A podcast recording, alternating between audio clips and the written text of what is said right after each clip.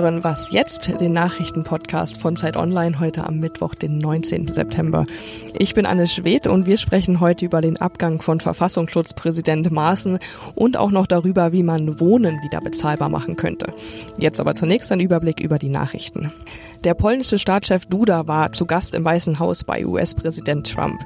Und bei dem Treffen sagte Duda, er hätte jetzt doch gerne eine US-Militärbasis in seinem Land.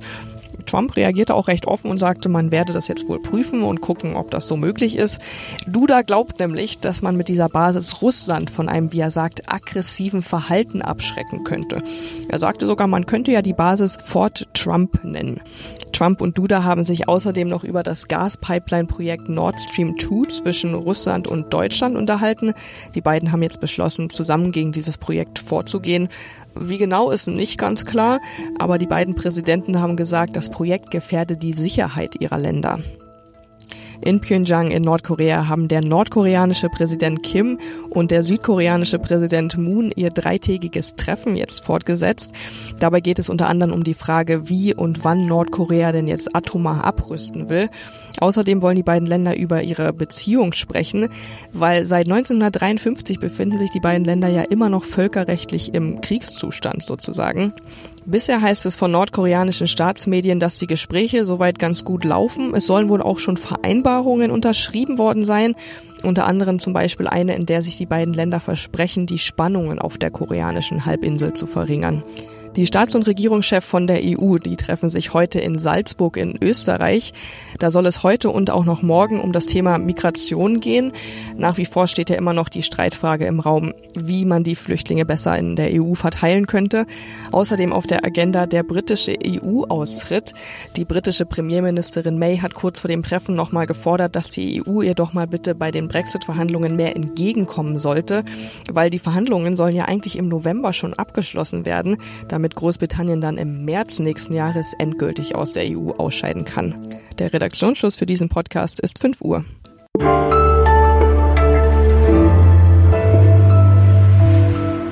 Ich bin Rita Lauter, hallo.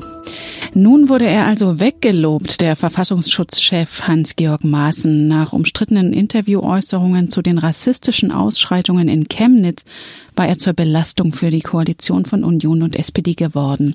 Er hatte Zweifel an der Echtheit eines Videos von Übergriffen gestreut ohne das belegen zu können. Kritiker warfen ihm vor, rechten Verschwörungstheorien Vorschub zu leisten. Die SPD forderte Maaßens Entlassung und stellte den Fortbestand der Regierung in Frage. Maaßens Chef allerdings, Innenminister und CSU-Chef Seehofer, hatte sich hinter Maaßen gestellt. Ferdinand Otto war für Zeit Online im Kanzleramt, wo sich die drei Parteivorsitzenden Merkel, Seehofer und Nahles getroffen hatten. Ferdinand Maaßen wird jetzt also Staatssekretär im Innenministerium. Wie wurde das offiziell begründet? Also es gab dazu eine Pressemitteilung, in der es heißt, ja, Seehofer schätze Maaßens Fähigkeiten und seine Expertise um die innere Sicherheit und letztlich muss man sagen, ist das halt einfach ein Ausweg gewesen. Seehofer war wohl klar, dass Maaßen da weg musste, wenn zwei von drei Koalitionspartnern den Verfassungsschutzpräsidenten anzweifeln. Nun hatte sich Seehofer eben so offensiv hinter Maaßen gestellt. Damit war eigentlich klar, dass ein einfacher Rausschmiss nicht möglich war. Naja, und das war jetzt wohl die für alle Beteiligten gesichtswahrende Option, weil einen wirklich eskalierenden Koalitionskrieg wollte da jetzt auch keiner haben. Also versetzt, nicht entlassen und auch noch auf eine höhere Position im Ministerium mit mutmaßlich höheren Bezügen auch. Wird Maaßen also jetzt noch befördert für den Ärger, den er da ausgelöst hat? Ja, also so zynisch das klingt, ähm, ein bisschen so kann man das argumentieren, ja. Letztlich war das aber, glaube ich, nicht der Hintergrund. Ich denke, es ging tatsächlich darum, dass Maaßen in der Union schon auch noch Fürsprecher hatte und ich glaube schon auch eine gewisse Sorge bestand, wenn jetzt Seehofer oder Merkel zu offensiv einfach diesen Rausschmiss propagiert hätten, dass dann vielleicht in der eigenen Fraktion die Kritiker laut werden. Da steht jetzt demnächst ja zum Beispiel die Wahl des Fraktionsvorsitzenden an. Also das wäre mit einer Reihe von unkalkulierbaren Risiken verbunden gewesen. Insofern kann man das verstehen, auch wenn es natürlich unterm Strich zynisch ist, wenn Maaßen für seine Fehler jetzt noch eine verantwortungsvolle, sehr, sehr wichtige, hohe Position mutmaßlich im Ministerium bekommt. Es gab ja eben auch Stimmen, die gesagt haben, wegen eines verunglückten Interviews dürfe man Maaßen nicht zum Abgang zwingen. Ist das denn eigentlich alles, was Maaßen vorzuwerfen ist? Nee, und ein verunglücktes Interview, das kann man so wirklich nicht sagen. Also man muss deutlich sagen, solche Zitate werden immer autorisiert, wurden auch in dem Fall. Also das ist nicht so, dass er sich in einem Fernsehsatz irgendwie verplappert hätte. Da steckte schon ein gewisses Kalkül dahinter. Ich glaube, das kann man ihm unterstellen. Dazu kommt, dass Maaßen ja, eine Geschichte von Vorfällen hatte, wo er nicht ganz gut aussah in der Öffentlichkeit. Es ging unter anderem darum, dass Maaßen den Anschlag auf den Berliner Breitscheidplatz als reines Polizeithema dargestellt hatte und jetzt ist aber bekannt geworden, das stimmt so nicht. Der Verfassungsschutz hatte einen Spitzel im Umfeld von Amri in dieser Moschee, in der Amri oft war. Das hat Maaßen sehr schlecht aussehen lassen. Dann gab es diese Schlagzeilen über die mutmaßliche Beratungstätigkeit für die AfD, wo also Maaßen wohl AfD AfD-Politikern gesagt haben soll, wie sie sich denn zu verhalten hätten, um nicht vom Verfassungsschutz beobachtet zu werden. Das sind alles so kleine, noch nicht Skandale, aber Skandälchen, wo der Verfassungsschutzpräsident nicht gut aussah. Und das wird wahrscheinlich auch alles mit eine Rolle gespielt haben, dass jetzt für viele das Maß einfach voll war. Die SPD hatte ja eigentlich die Entlassung gefordert. Nun wird er befördert. Wie gesichtswahrend ist denn diese Entscheidung für die Koalition? Es ist jetzt mit Sicherheit nicht das, was ähm, Andrea Nahles sich erträumt hätte. Aber man muss auch sagen, was wäre die Alternative gewesen? Darüber jetzt die Koalition platzen zu lassen bei irgendwo zwischen 17 und 20 Prozent in den Umfragen.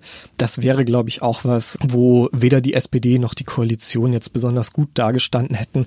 Also ich kann das ein bisschen nachvollziehen, dass die SPD jetzt auf diesen Handel irgendwie eingegangen ist, weil ja, er ist da weg aus diesem Amt, wo er großen Schaden angerichtet hat in den Augen von vielen und das ist erstmal das, was denke ich für viele in der SPD auch zählt. Also die GroKo hat die nächste Klippe umschifft. Wir sind gespannt, wie lange das hält. Vielen Dank, Ferdinand Otto. Danke.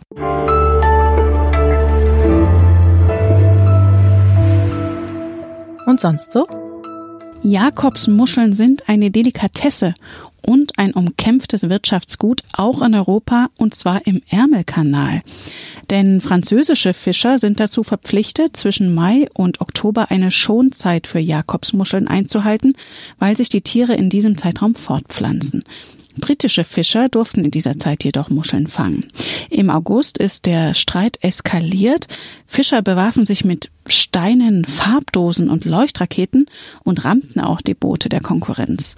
Doch nun scheint eine Lösung gefunden zu sein. Vertreter aus Großbritannien und Frankreich haben sich auf einen gemeinsamen Fangkalender für Jakobsmuscheln geeinigt.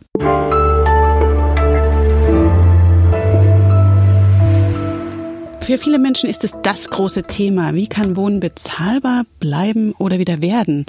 Diese Frage hat erst am Wochenende tausende Menschen in München auf die Straße getrieben. Doch die bisherigen Lösungsansätze der Politik bewirken bislang wenig. Und neu gebaut wird auch zu wenig, selbst in Berlin, das große Brachflächen hat. Bei mir im Studio ist jetzt Zacharias Zaharakis, Wirtschaftsredakteur bei Zeit Online. Du hast mit Bausenatorin Karin Lomscher von der Linken gesprochen. 40.000 Menschen ziehen jedes Jahr nach Berlin. Das entspricht einer ganzen Kleinstadt. Wie will die Bausenatorin das Problem der Wohnungsnot angehen? Die Devise lautet hier auch ganz klar wie überall in Deutschland bauen, bauen, bauen. Es gibt einfach zu viele Menschen für die verfügbaren Wohnungen.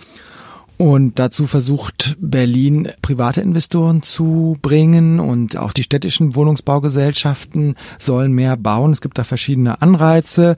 Es geht aber auch darum, bezahlbaren Wohnraum zu schaffen.